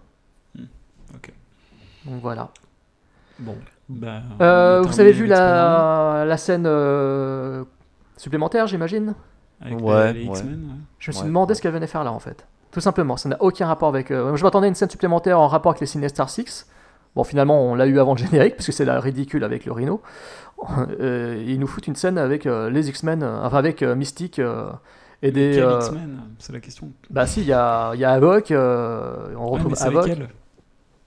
Comment Ça, ça Je veux dire, c'est lesquels C'est quoi? C'est quelle franchise? C'est quoi? Ah bah c'est X-Men euh, Oui, Days of Future Past, c'est euh, euh, ce qu'on voit en plus. Regardez, on revoyait la bande-annonce de X-Men Days of Future Past. On a des il y a des images que l'on voit dans cette scène supplémentaire que l'on a vu dans qu'on voit dans le générique de fin de Spider-Man. D'accord, donc c'est ça. Je- Moi j'avais un doute. Ouais. Non non non, c'est bah c'est euh, comment elle s'appelle euh, Laurence euh, j'oublie j'oublie son. C'était elle? C'était justement, j'arrivais pas à voir. Ah, si mais c'était oui, c'est elle, bien sûr. Jennifer Lawrence, d'accord. Oui, c'est Jennifer, merci, c'est Jennifer Lawrence, tout à fait. Bah, on retrouve euh, Scott Summers, on retrouve euh, le frère de, enfin, on retrouve le frère de Cyclope, on retrouve euh, Havok euh, qu'on voyait déjà dans X-Men Origins euh, First Class. On, on a, ils introduisent de nouveaux personnages de X-Men et on, on voit, euh, on voit des, on voit cette scène en fait, on voit, on en voit des bouts dans le- la bande-annonce officielle de X-Men Days of Future Past quand elle sort de la base militaire et qu'elle se transforme de militaire en, en mystique. Tu as cette image dans le- la bande-annonce de X-Men Days of Future Past. Je vous invite à la revoir. Et Bah donc non, là, parce qu'en fait, on l'a vu deux fois avant le film. On Bon bah fois oui, oui, oui, pareil pour chez moi aussi. Il, il, il y a vraiment, ils font du matraquage intensif à tel point qu'ils nous foutent deux fois la bande-annonce de suite. Mais voilà. Ouais, ouais, donc, euh, mais par contre, je me suis demandé cette scène, je me suis dit, mais c'est quoi? Parce que d'habitude, une scène supplémentaire, elle est, elle apparaît pas dans les films. Dans les films Marvel, toutes les scènes supplémentaires qu'on a vues à la fin des épisodes euh, de Captain America, Thor, Thor 2, etc., Mm. on les voyait pas au final dans les films. euh, voilà, on est d'accord. Alors que là, voilà. Alors que là, ça fait bizarre. Ça m'a donné l'impression, un peu comme ce qu'ils avaient fait, je sais pas si vous vous en souvenez, euh, ce qu'ils avaient fait à la fin de, si je me rappelle bien, de Captain America, First, le First Avenger, le premier Captain America. Il y avait une scène supplémentaire qui démarrait façon scène supplémentaire. On le voyait s'entraîner contre un sac, etc. Et d'un coup, euh, la fin de la scène se poursuivait en teaser de Avengers. Ça faisait ça en fait, en plein milieu du générique de fin de Captain America. Ça me donnait, ça, faisait vraiment bizarre. Et là, ça m'a donné cette impression. J'ai eu l'impression de voir euh, une scène supplémentaire qui se transformait limite en teaser de X-Men Days of Future Past qui sort le mois prochain. Mais moi, je dois dire quelque chose, c'est que ces fameuses scènes post-génériques euh, chères à Marvel, tout le monde est toujours très excité euh, par ces scènes. Euh, moi, je l'ai jamais vraiment été parce que je trouve qu'elles sont là que pour nous présenter un personnage qui souvent me parle pas parce que je les connais pas tous dans les comics, donc je suis pas là à me dire ah là là, il y a lui. Euh, non, parce que je vois pas qui c'est. Et du coup, je- je- je- moi, je suis pas spécialement convaincu par ces petits trucs, hein, ces petites Bah, scènes là. Surtout qu'on a un peu de mal, on a un peu de mal à comprendre euh, qui a quoi maintenant dans cette franchise Ah Marvel. ouais, qui a détient hein. les Ouais. droits. Euh, Là, on laisse à Philippe Gage et son équipe euh, qui sont plus chevronnés que nous en la matière, je pense, parce que effectivement, qui qui a le droit? Qui a Non, le mais- droit de faire du Spider-Man qui- qui- Même, euh, même notre avis de Raven de 24 FPS. euh, Ouais, exactement. c'est vrai que c'est. Sony qui, soi-disant, avait racheté les droits, enfin, ne voulait pas perdre les droits de Spider-Man et qui ont voulu faire du Amazing Spider-Man pour éviter de perdre la franchise. Mais en même temps, c'est Marvel qui continue à produire derrière. Mais Marvel, Mm. ils ont leur propre film. Euh, Il y a la Fox aussi. Enfin, pff, bon, bref, voilà. On Ouais, arrive bon, plus- enfin, on moi, arrive je plus à pense- suivre. Mm. Ouais, on n'arrive plus à suivre et je pense que le, le principal quand même c'est c'est de dire que Il faut aller bah, voir Amazing euh, Spider-Man 2. Non, je- C'est c'est de ne pas de ne pas aller le voir effectivement. Voilà, donc un film à déconseiller euh, au cinéma, déconseillé en 3D, en IMAX on sait pas. Et, euh, en- Ah oui, euh, Ah attends, faudra, faudra qu'on aille le voir en IMAX quand même pour pouvoir parler de je l'IMAX. pensais ouais. que vous allez vraiment m'en parler, bande de petits sacs. Mais on Bande de petits on n'a pas vu on l'a pas Ouais, vu en je IMAX. On fera un spécial pour. euh, on a décidé qu'on allait aller voir Transformers 4 en IMAX. Ah Euh, on pourra pas Fred. Si, si, si. Ah non, ah non. Non, ça, ça, ça tombera si, pendant les vacances de Podsac. Ah, mais- Bah oui, mais pendant les vacances de Podsac, nous serons justement tous ensemble et puis nous pourrons aller jusqu'à Toulouse pour aller. euh, Bien sûr, nous Montpellier-Toulouse. Ah, il y a Toulouse Il y a Toulouse à Il y a à Toulouse, il y en a le- Ah bah, une, des bon. cinq, une des cinq salles de IMAX, Fred. Ouais, C'est bon, on ira, on ira dire bonjour à Letty, puis on ira voir. Ah ben bien sûr. Bien oui, sûr. bien sûr. Bon, bah, on va- on va- nous allons peut-être couper, euh, couper Non, tout j'ai ça un coup de cœur, j'ai un coup de cœur. Oh non. Bah, je l'ai fait à la fin, ça va, j'ai pas fait au début. Oh là là, Jérôme. Ah, Allez, vas-y, oui, vas-y, oui, bah, c'est juste pour dire qu'en fait. euh, De toute façon, c'est moi qui fais le montage, on verra. Alors j'ai un coup de cœur et un coup, de, j'ai un coup de cœur et un coup de gueule pour faire chier Cliffhanger en fait. Alors le coup de cœur c'est que euh, Arachnophobia en Blu-ray euh, il est très beau. Euh, j'ai eu l'occasion de le récupérer, vous le trouvez sur le net euh, pour pas cher. hein. C'est un Blu-ray euh, Old Zone qui vient des États-Unis, parce qu'il n'est pas édité en France. Et euh, il a été remasterisé et tout. Et le film est, le film est aussi bien que, de- il est aussi bien que dans mon souvenir. Euh, ça a été un plaisir de le revoir aussi beau euh, et aussi pimpant et aussi excitant. Surtout qu'ils avaient utilisé de vraies araignées, à part pour la reine, euh, la reine des araignées, mais sinon c'était de vraies araignées, donc ça reste vraiment toujours aussi sympa. Et euh, je me suis surpris, putain, comme je déteste, je suis arachnophobe, je déteste les araignées, mais je me suis surpris à crier dans mon salon, quoi, dans toutes les séquences où il y a plein d'araignées partout. Et euh, bref, euh, le film euh, est réjouissant en Blu-ray, je vous le conseille. on le trouve à moins de 8 euros, on le trouve à 7 euros sur, sur Press Minister en, en neuf sur des revendeurs américains. Et voilà, je- le Blu-ray est C'est le truc avec Scarlett Johansson ou ça n'a rien à voir? Ah non, ça c'est Arak Attack. Ah ouais, pardon. C'est Eight, euh, Eight Leg the Freaks, euh, celui dont tu parles, avec euh. David Arquette et Ah oui, voilà. Kerry, Mm. Woorer et Scarlett Johansson euh, en jean moulant. et non, là je te parle de Arachnophobia de Frank Marshall, produit par Spielberg avec Jeff Daniels Ah oui, d'accord, ok, pardon. et John Goodman euh, notamment. Donc voilà, donc très sympa. Et le coup de gueule est le suivant. Alors là, ça vous intéressera peut-être moins, mais moi, c'est voilà, bah, le traitement que la Warner inflige à Véronica Mars, parce qu'il y a le film qui sort le- la semaine prochaine, qui sort ces jours-ci, pardon, en vidéo, et ne sortent en France qu'en DVD. Alors je ne comprends pas, parce que regardez, euh, il sort en DVD uniquement et pas en Blu-ray, alors qu'aux États-Unis, il y a le Blu-ray qui est encodé zone A, qui sort le 6 mai, euh, et ce Blu-ray encodé zone A contient une piste française et des sous-titres français. Et euh, je comprends pas pourquoi Warner ne distribue pas le, le- Blu-ray alors que tout en gros est prémâché quoi. Mais non, non, non, ils le sortent pas. Ils le sortent chez nous qu'en DVD. Donc ça veut dire que vraiment ils en ont rien à foutre et qu'ils pensent que Véronica Mars n'intéresse personne en France, ce qui n'est pas le cas euh, au vu de la, blogosphère et de la twittosphère, en tout cas celle que je fréquente. Voilà ce que je voulais dire. euh, Et des fois je comprends pas. Le traitement de- des éditions vidéo euh, en France me paraît, enfin me rend toujours perplexe. Voilà, c'était la fin de coup de cœur et coup de gueule. Très bien. Et bien sur ce. Mais euh, moi, je tu me demandes que- pas si j'ai un coup de cœur. Bah non, t'en as pas, Fred. Je sais. Tu, tu es contre les coups de cœur et les coups de gueule. Donc euh, tu es, tu n'en as que pour les jeux vidéo, toi, en ce moment. Bah, moi, j'attends que Fred euh, il ait un coup de cœur et qu'il me dise euh, tout le grand bien qu'il a de- du dernier bouquin de Stephen King qui vient de sortir. J'en reviens Ah, pas. mais je suis, encore, je suis encore en train de lire celui sur Kennedy que j'ai pas fini. Ah, alors, euh, il est comment? Ah ouais, j'aime bien, moi. Ah, il est bien. Bon, Ouais. bah écoute, euh, t'as pas pris la, la suite de, Stephen, de Shining pour l'instant? Ouais, si, je l'ai. Et j'ai aussi euh, le volume qui s'intercale euh, dans La Tour Sombre qu'il a fait euh, récemment. D'accord. Tout cela à lire, j'en ai pas mal. euh, Mais je suis bon pour lire euh, depuis Non, non, mais t'inquiète. Par contre, euh, il faut savoir qu'il y a un nouveau roman qui vient de sortir. Je l'ai vu en vente Ouais. hier. Euh, j'ai oublié le nom, mais ça parle de clown. Et il fait 300 pages et ça a l'air d'être très sympa. Il vient de sortir. Ah, c'est celui qui est que sur internet? Parce qu'il en a fait un qui est que sur internet aussi. Ah bah c'est peut-être ça, mais là il est en, en tout cas il est édité, euh, il est Ah bah édité non. justement euh, en, en France, il est édité par, bah, par Albin Michel comme d'hab, hein, pour 21,90€ comme d'hab. et, euh, pas 30. et attends, alors je vais vous donner le nom parce que c'est vrai que euh, voilà c'est quand même euh, la nouveauté, la grosse, une des grosses nouveautés de notre euh, ami Stephen King. Et donc euh, Stephen King, donc ce nouveau bouquin s'appelle Joyland. Voilà Joyland, il est sorti le 30 avril euh, 2014. euh, et donc ça parle, voilà, les clowns vous font toujours peur, l'atmosphère des fêtes foraines vous angoisse, euh, ne vous aventurez pas sur une grande roue un soir d'orage. Un superbe Ah, Stephen King dans la lignée de Stand By Me. Terreur, Mmh. suspense et nostalgie. Et voilà, donc euh, le dernier Ouais, de Stephen façon. King est sorti. Et apparemment, c'est pas un recueil de nouvelles. hein. J'ai cru que c'était ça, et en fait, non, non, c'est un roman. C'est un roman. Bon, de toute façon, j'ai pour ambition de tous les lire avant ma mort, donc, euh, Ah, c'était une bonne idée. donc, je, je les aurai tous lus bientôt. Voilà, voilà. Bon, bah écoutez. Ça, veut- ça veut pas dire que je vais mourir bientôt. Non, y a pas intérêt. je les aurai tous. Je veux qu'on se fight encore sur Mark Webb et sur les, sur les Spider-Man. Je vais t'attaquer encore plein de fois. Ok, bon bah Tony, on te laisse conclure l'émission. Oui, et ben c'est c'est terminé. Stop Terminé. Salut à tous. Et euh, Hop. salut à tous. Au revoir. Au revoir.